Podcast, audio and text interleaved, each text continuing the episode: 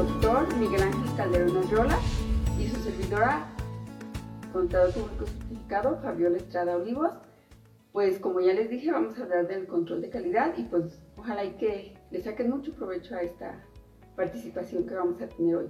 Los dos somos parte de la comisión de auditoría de aquí del Colegio de Contadores Públicos de Morelia, Michoacán. Entonces, pues empezamos. ¿Te parece? Perfecto, muchas Mira, gracias. Este, yo, bueno, en primer lugar quiero decir que a todas las personas y en todas las profesiones nos, este, es necesario interactuar con las personas con las que prestamos servicios y precisamente a todos en general nos, nos gusta este, contratar servicios de calidad, que tengamos la confianza de que ese servicio pues está hecho con profesionalismo. Entonces, pues precisamente de, de, esto se trata el tema, como ya les dije, de control de calidad en las auditorías. Bueno, ya aquí el contador o el doctor nos va a platicar más ampliamente de este tema. Entonces, pues si nos puedes platicar de, las, de los antecedentes de esta norma de control de calidad. Sí, contadora, muchas gracias y pues muy buena tarde a todas las personas que nos, que nos sintonizan. Eh, nos tocó participar el día de hoy en esta edición de, del podcast del Colegio de Contadores Públicos de Michoacán y bueno, pues agradecemos a nuestro presidente, el contador público certificado y doctor Roberto Carlos Estrada Zavala por la invitación que nos hizo a participar esta tarde.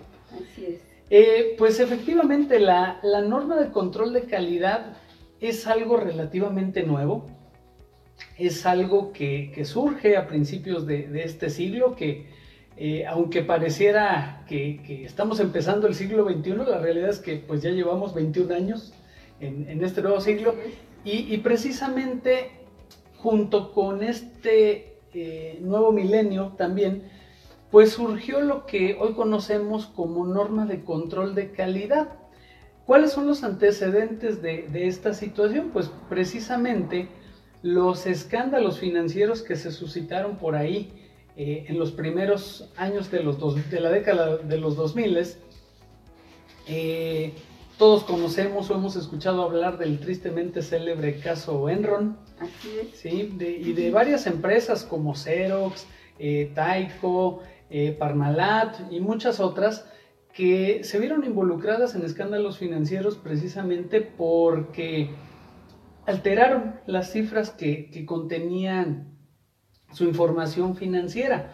Pero el problema no fue ese totalmente, digo, yo creo que nunca, nunca han dejado de existir empresas que, que echan mentiras, ¿no? O que no es. reportan las cosas como son, sino que aquí el detalle fue que se cuestionó severamente el papel de los auditores porque todas estas empresas eh, se hacían auditoría para eh, ofrecer una mayor confiabilidad de su información financiera y muchas de ellas eran auditadas por despachos internacionales.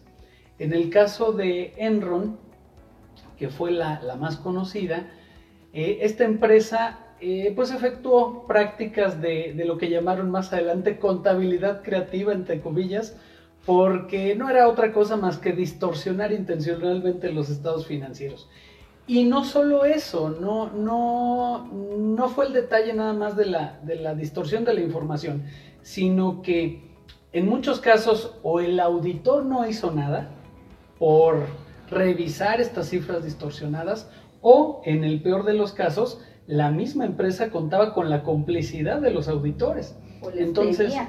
o les pedía a los auditores que validaran ciertas cifras o les pedía incluso asesoría de cómo hacerle. Entonces, esto dio al traste con una de las firmas más grandes en ese entonces, una de las llamadas Big Five, que era Arthur Andersen. Era un despacho internacional que tenía representación en, en, prácticamente todos los países del mundo y pues que a raíz de este escándalo desapareció. Entonces, ese fue el antecedente de lo que hoy conocemos como la norma de control de calidad. Porque, pues como bien sabemos, la función del auditor es revisar las cifras de las empresas y bueno, y al auditor quién lo revisa, ¿no? Es un, es un, poquito como lo que decimos de, de, los policías, de que, ok, la función del policía es vigilar, pero al, al, policía quién lo vigila. Entonces, aquí es donde surge esta, esta norma de control de calidad. Este es el antecedente directo de, del tema que hoy nos ocupa.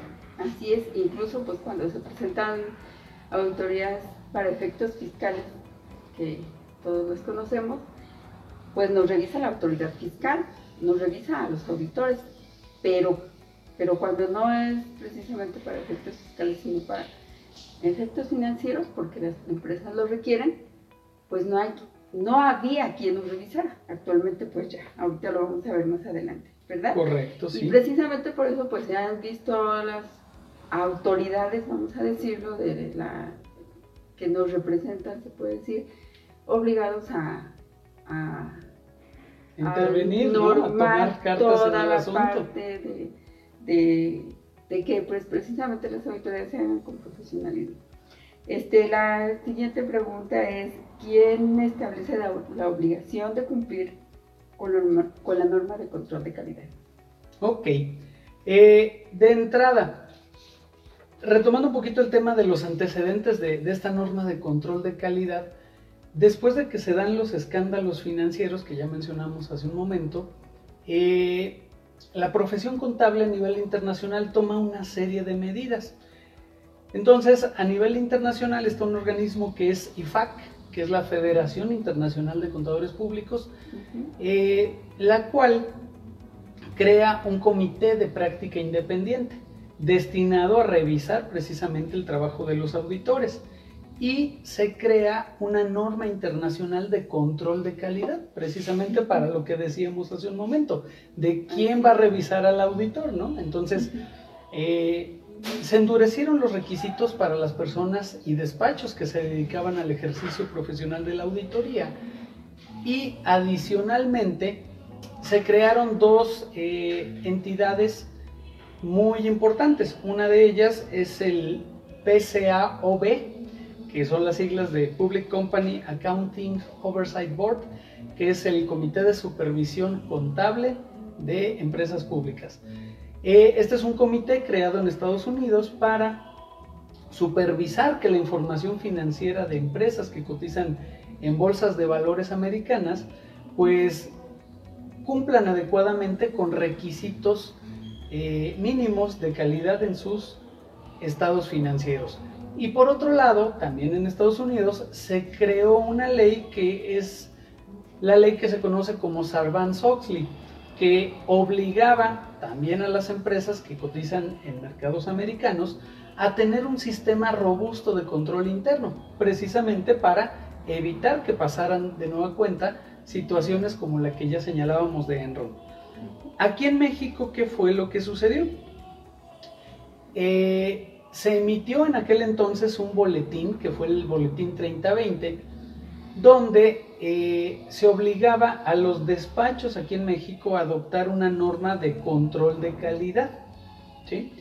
Y posteriormente, con la adopción de eh, las normas internacionales de auditoría en nuestro país a partir del año 2012, eh, específicamente la NIA 220 hace referencia a que los trabajos de auditoría deben de cumplir con normas de control de calidad, ya sea la norma internacional o, como en el caso de México, con la norma local que se emita en cada país. Entonces, es esta NIA, la 220, la que nos establece la obligación de cumplir con estándares de calidad de los que vamos a platicar en un momento más. Ok, es cierto que habla de los trabajos de auditoría y las revisiones, pero es, esa adopción se hizo posterior, ¿verdad? O sea, primeramente era los control de calidad en, la auditoría de los estados financieros.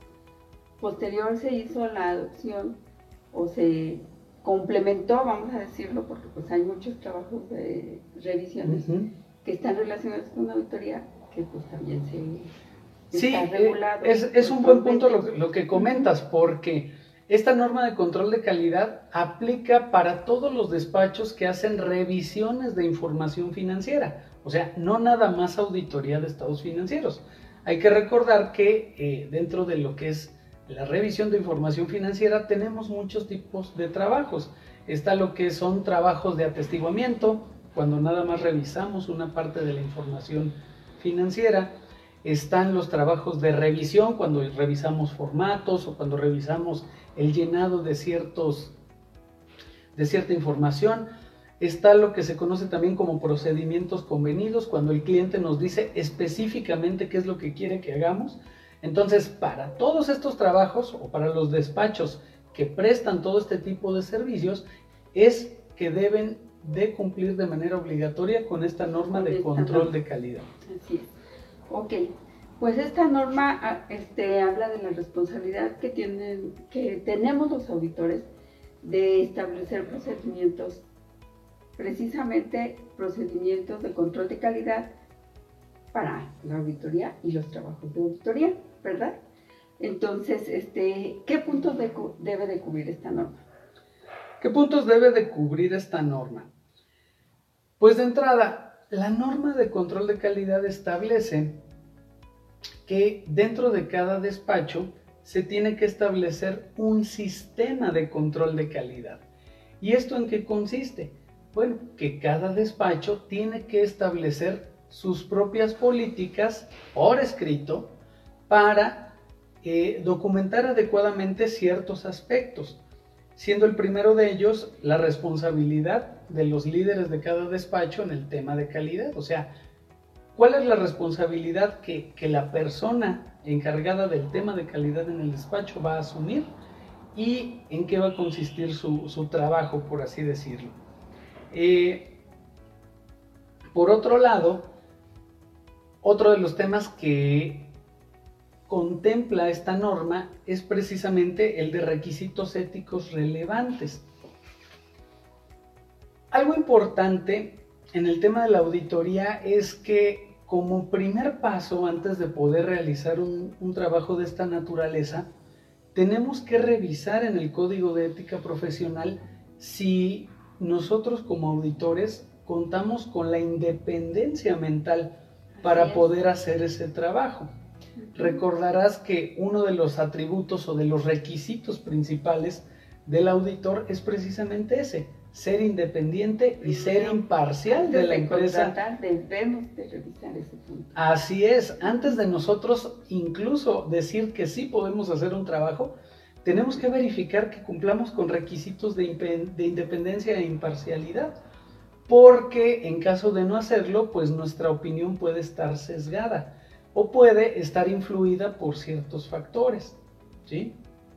Por ejemplo, eh, imagínate que a ti te van a contratar para que hagas la auditoría de, no sé, quizás de tu abuelo, de una, de una empresa que es de tu abuelo. Pues, ¿qué pasaría? que el aspecto personal, el aspecto familiar puede influir en el desempeño de tu trabajo. Y a lo mejor tú encuentras que hay situaciones delicadas o posiblemente hasta algún fraude, etcétera, pero muchas veces, como dicen uno, por no preocupar a las demás personas, pues a, la no, familia. a la familia, pues no revela ese tipo de situaciones, ¿no? Entonces, eh, para evitar ese tipo de conflictos, de entrada, pues el código de ética profesional nos dice, a ver, tienes que identificar si existe una situación, alguna cuestión específica que haga que pierdas objetividad como auditor. ¿sí? Eh, ese, digamos, sería el primer requisito de, ética, ¿no? Y por otro lado, también, eh, pues existe algo que se llama conflicto de interés. No sé si tú hayas escuchado antes ese término de conflicto de interés. Sí, sí, lo he escuchado, incluso ah, abonando, a lo mejor lo vas a decir ahorita, pero incluso puede ser que no tengamos ninguna relación con la empresa, ninguna este, dependencia, se puede decir, pero que seamos muy amigos del contador, que precisamente es el que elabora los estados financieros o trabaja en ellos. Entonces, debemos de tener muy claro siempre, que o sea, tener muy definido que no tengamos ese conflicto Ese fue un ejemplo. Sí. Pero pues hay es correcto. muchísimos. Sí, pero también puede llegarse a dar de que a lo mejor nosotros iniciamos nuestro, nuestra participación dentro de las empresas como auditores. Pero pues como este es un trabajo de confianza, llega a darse el caso que, que con el tiempo la relación va evolucionando y a lo mejor ya después me piden que pues no solo sea el auditor, sino que también sea el asesor fiscal o que vea algunos temas de costos o que revise la parte eh, del control interno más a detalle. Entonces, ¿qué pasa? Puede ser que a lo mejor no necesariamente, como decías, la, el personal de la empresa sea familiar o pariente mío, pero ya mi trabajo o mi rol cambió y entonces de ser un auditor independiente, pues ahora ya estoy más involucrado en la organización y, de alguna manera estoy generando información que después yo voy a tener que revisar. Pues parte. Exactamente, entonces puede darse el caso, como decíamos, de que la relación de trabajo evolucione de tal forma que lleguemos a ser juez y parte en este aspecto. Y, pues obviamente que, que, eso es un conflicto de interés importante, ¿no? Si yo soy el que hago la información que después voy a revisar, pues ¿cómo crees que va a salir esa auditoría, ¿no? Pues seguramente va a salir todo perfecto, pero puede ser que yo sea muy objetivo, pero para evitar ese tipo de cuestiones y suspicacias, y como dicen por ahí, para evitar los dimes y diretes, mejor el código de ética nos dice que tenemos que renunciar incluso a ese trabajo. ¿sí? Entonces, el primer paso que tenemos que dar antes de contratar un servicio de auditoría es que nosotros como auditores eh, pues como dicen, hagamos un examen de conciencia para ver si estamos en condiciones de prestar el servicio o no. Incluso si es el, servicio que el cliente También eso, porque... Creo que a mí una vez me pasó que nos solicitaron un trabajo de auditoría y no tenía, no tenía contabilidad. Pues, ¿Qué no podía revisar y tienes que decirlo porque pues precisamente no se trata de que por ganar, me refiero a la, cuestión económica, o por no perder un cliente, pues vaya si hagas algo que no es lo que corresponde. efectivamente, sí. Este, ¿Quieres comentar algo más? Mm, adelante, por favor. Ok, este, es muy fácil pues decir que los servicios que uno presta pues son los mejores y que son de la mejor calidad. Eso pues entre el dicho al hecho, como dices, ¿verdad? Y precisamente tú comentabas que, es, que, es que el establecimiento del control de calidad en sí, forma general, pues debe de constar por escrito. Sí. Como es en la auditoría, de hecho. O sea, yo siempre he comentado, papelito, aquí es donde más cuenta, papelito habla, ¿verdad? Así es. Entonces, este, ¿nos puedes comentar cuál es la finalidad del control de calidad? Sí, la, finalidad de la, de la, norma de control de calidad, pues es, eh, en primer lugar, fomentar el prestigio de la profesión de contador público. ¿sí? Eh, obviamente que al obligarnos a cumplir con ciertos, ciertos estándares de calidad, pues eh, eso hace que tengamos como obligación prestar servicios de una manera adecuada. Entonces, esa sería una de las principales finalidades. Y por otro lado, disminuir el riesgo profesional del contador público, porque hay trabajos que de repente son delicados y quizá no estamos preparados incluso para poderlos, eh, para poderlos enfrentar. Quizá no estamos o no contamos realmente con la capacitación para poderlo hacer. Entonces, eh, a través del cumplimiento de esta norma, bueno, pues es un, es un checklist también para saber si estamos en condiciones de que no solamente prestemos el servicio, sino de que cuando lo hagamos realmente eh, busquemos satisfacer las necesidades del cliente. ¿sí? Entonces, hay otros eh, objetivos de la norma de control de calidad. Pues eh, volviendo a los objetivos de la norma de control de calidad, otro de ellos, como decíamos, es disminuir el riesgo de, profesional del contador. Y para esto es importante que las personas que prestan servicios de auditoría se aseguren de que su personal esté capacitado para el trabajo que va a realizarse. Eh, aparentemente, pues suena muy fácil, ¿no? De que, ah, bueno, soy contador público, puedo hacer una auditoría, pero es un trabajo altamente especializado y sobre todo altamente regulado, porque las personas que, nos dedicamos al ejercicio profesional de la auditoría tenemos que cumplir eh, con muchos requerimientos. Todas las áreas, de hecho. Así es, eh, pero específicamente por la trascendencia que tiene el trabajo de, la auditoría, indiscutiblemente las, las, áreas de fiscal, de finanzas, eh, de contabilidad, costos, tienen que, que actualizarse permanentemente, pero el auditor más aún, porque es el encargado de revisar toda la información que se genera al interior de una organización. Entonces, eh, pues tú lo sabes, el, tema fiscal, antes decían que cambiaba cada año, ahora cambia cada rato, ¿no? Todos los días hay novedades en cuestión fiscal y el auditor se tiene que estar capacitando permanentemente. Hay cambios en la normatividad financiera, también las NIF, eh, todas las reglas contables han estado sujetas a un proceso de cambio muy dinámico. Eh, en fin, hay una serie de, cambios, incluso tecnológicos, ¿no? Eh, por ejemplo, antes se hablaba de, en los manuales de contabilidad, cuando se utilizaba una computadora. Yo creo que el día de hoy ya es imposible separar de, un trabajo de contabilidad o una auditoría el tema tecnológico. Forzosamente necesitamos equipo de cómputo. No entiendo Entonces, cómo lo hacían antes. La verdad es que es difícil, ¿no? Conceptualizarlo. Pero si no estamos preparados, si no nos capacitamos incluso en cómo utilizar de mejor manera los sistemas, en cómo utilizar herramientas informáticas, etcétera, pues eh, se va perdiendo precisamente la calidad y entonces eh, parte de, esta norma bien importante es el tema de la capacitación. Así es. ¿Sí? Que no es nada más eh, desarrollar la auditoría como siempre lo hemos hecho. Siempre hay nuevos lineamientos, hay cosas nuevas con las que tenemos que cumplir y por lo tanto eh, la única manera de estar, como dicen, en la jugada, pues es a través de una capacitación permanente. Tanto nuestra como titulares de algún despacho como del personal que está a nuestro cargo. Porque finalmente el trabajo de auditoría es un trabajo de equipo. Es cierto, a lo mejor es un socio el que firma el informe del auditor independiente, pero ese informe es resultado de, un trabajo donde intervienen muchas personas. Entonces, si no todas reúnen eh, el nivel técnico adecuado, pues eh, seguramente el trabajo no va a cumplir con requisitos eh, idóneos ¿no? que debe de tener. Así es. Entonces, este,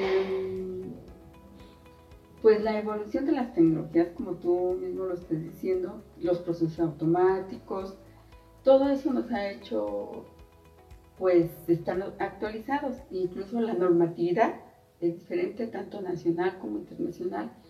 Entonces, pues debemos de estar a la vanguardia en todo, porque si no, no podríamos realizar un buen trabajo.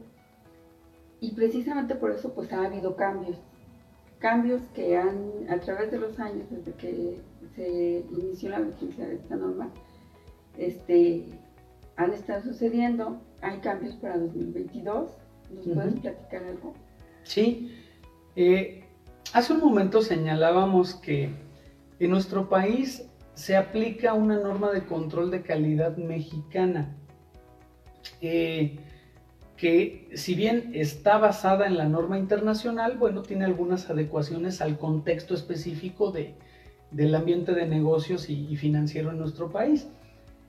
Sin embargo, uno de los cambios trascendentales es que se pretende o se está estudiando la posibilidad de que para el año 2022, para fines del año próximo, ya no se aplique la norma mexicana, sino que se apliquen normas internacionales, que son más estrictas en cuanto a sus requerimientos, pero que pasan de ser lo que llamamos una norma de control de calidad a una norma de gestión de calidad. y aunque pudiera parecer que, bueno, es lo mismo, nada más cambia un término y, pues en esencia eh, no tiene mayor trascendencia, la realidad es que no porque al estar hablando de una norma de gestión de calidad, eso implica que dentro de los despachos de auditoría ya no solo se va a supervisar que, el trabajo reúna ciertas características, sino que ya se adquiere un rol más propositivo de, ok, a lo mejor hay ciertas oportunidades de mejora en nuestro trabajo donde yo no estoy cumpliendo. Pero bueno, ¿qué voy a hacer para poderlas subsanar? Entonces, no, es, no se vuelve un tema de, cumplir con el control de calidad o no, sino también cómo voy a solucionar todas aquellas eh, circunstancias en las cuales no estoy cumpliendo y de qué manera yo voy a ser propositivo para que mi firma o mi despacho cumpla adecuadamente con este tema. ¿sí? Entonces, es un cambio importante. Eh, te digo, pasamos de una normatividad local, de una normatividad mexicana, a una normatividad internacional. Y aquí no, es, no viene sola, dicen que, que, las tragedias no vienen solas, ¿no? Y bueno, no, no, no, este, no es para alarmarnos ni para preocuparnos, sino para ocuparnos. Eh, las normas que van a entrar en vigor el año que entra son dos, ¿sí? Es la norma internacional de gestión de calidad 1 y la norma internacional de gestión de calidad 2. Eh, ¿Qué es lo que contiene la, norma 1? Bueno, adicionalmente de, lo que ya traía la, norma de control de calidad anterior, eh, establece mecanismos más, pues más rígidos para el tema de información y comunicación, para que se haga del conocimiento de todo el personal de la firma cuál es la, filosofía y las políticas de calidad que tiene el propio despacho. Y por otro lado, también eh, hace énfasis en identificar o realizar el proceso de valoración de riesgo en la firma de auditoría. O sea, que no nos esperemos a terminar una auditoría para encontrar con que no cumplimos adecuadamente sino que en el transcurso del trabajo vayamos haciendo un monitoreo periódico que, que, permita eh, identificar si vamos por buen camino, si estamos haciendo las cosas bien, para no esperarnos hasta el final, como decía, y encontrar que nuestro trabajo ha sido deficiente. Entonces, este es uno de los principales cambios en lo que se refiere a la norma de gestión de calidad número uno.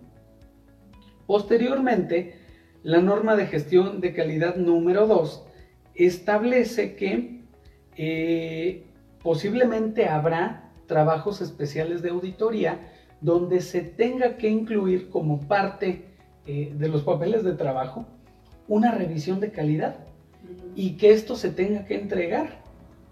Por ejemplo, empresas de gobierno, eh, entidades públicas, empresas que cotizan en bolsa, por la trascendencia de ese tipo de, organizaciones, bueno, pues a lo mejor será obligatorio que la propia firma entregue como, como entregue el informe del auditor, que entregue también a su vez un documento donde eh, ponga de manifiesto todo lo que hizo para cumplir adecuadamente con, con estos estándares de calidad de los que hemos hablado. Se supone además que ya se tiene a la fecha en que se tengan que entregar.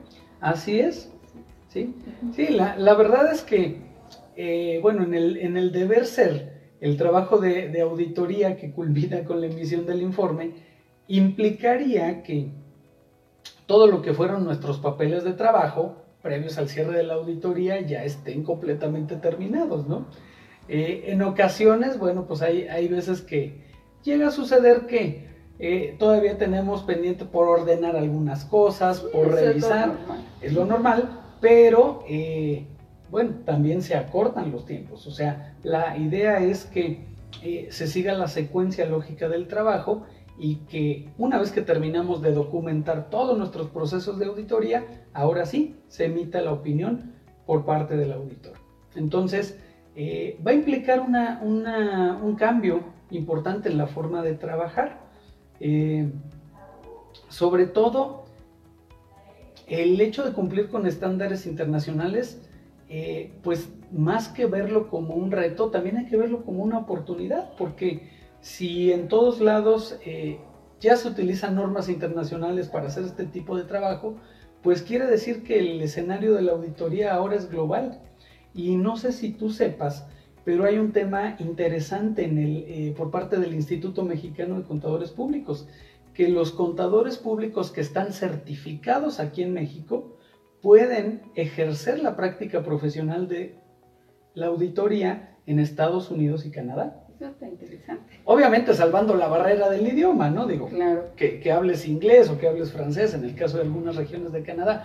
O incluso tengo un conocido que trabaja en un despacho internacional en Estados Unidos y él no es muy bueno en inglés, en inglés pero atiende eh, a empresas latinoamericanas que cotizan en mercados de valores de Estados Unidos. Entonces, eh, pues te digo, está, está interesante el tema y, aprovechando esta situación de que la práctica de la auditoría ya se vuelve global, pues creo que, lo que resta es eso, no ver esto como un como un eh, como una traba, como que el Instituto Mexicano de Contadores Públicos nos está endureciendo los requisitos, que, por un lado sí, sí es así, sino que también desea que, nosotros evolucionemos y que realmente... Tengamos más oportunidades de trabajo. Exacto, que, sí hay que ver. Sí, que, que, el trabajo que nosotros realicemos sea un trabajo de talla internacional y que podamos realizarlo tanto aquí como en otro país, siempre apegado a los más altos estándares de lo que debe ser este tipo de eh, compromiso profesional. ¿Nos puedes Lo siento, tengo problemas de conexión. Vuelve a intentar en un rato. Ok, pues aquí eh, nuestro, nuestro apuntador se eh, tuvo algún problemita de conexión. Sirio Bueno, ¿cuáles son algunas de las conclusiones a las que llegamos? Pues efectivamente, la, la auditoría es una profesión cada vez más regulada y sujeta al escrutinio público. Eh, anteriormente se cuestionaba mucho a las empresas, ¿no? Cuando presentaban ciertos resultados, etcétera. Ahora se cuestiona también el trabajo del auditor. Entonces, de repente vemos en las noticias que tal empresa tuvo tantas pérdidas o que tal empresa eh, tuvo que deshacerse de una cantidad importante de personal pues anteriormente la gente decía, pues es la empresa, pero ahora también dicen, bueno, y el auditor que está revisando ahí, si será cierto eso, este, se cuestiona ya también el trabajo del auditor. Entonces, si no, si no hacemos un trabajo adecuado, pues también puede ser eh, que repercute en sanciones para nosotros como auditores, ¿no? Eh, otra situación importante es el tema de la ética profesional. Cada vez... Muy relacionada. Sí, que como decíamos, va de la mano. Van vinculadas. La, una de las finalidades de la norma de control de calidad es precisamente asegurarnos de que cumplamos con requisitos de ética. Entonces, tienen que ir forzosamente de la mano. O sea, no se entiende una auditoría de estados financieros si no hay aplicación de requisitos éticos. Sobre todo para garantizar la imparcialidad y la objetividad del trabajo del auditor. Algo bien importante, no importa el tamaño del despacho de la firma, todas, eh, todas, aquellas, todas aquellas firmas que se dediquen a los trabajos que ya mencionamos tienen que cumplir con esta norma de control de calidad, porque a pesar de que, como decíamos, la norma surge por ahí del 2011-2012, todavía hay, de repente escuchamos colegas, ¿no? Que dicen, bueno, pues a mí no me aplica. Pues, ¿cómo no? o algunos que dicen, yo solamente hago dictamen para efectos de... Sí, exacto.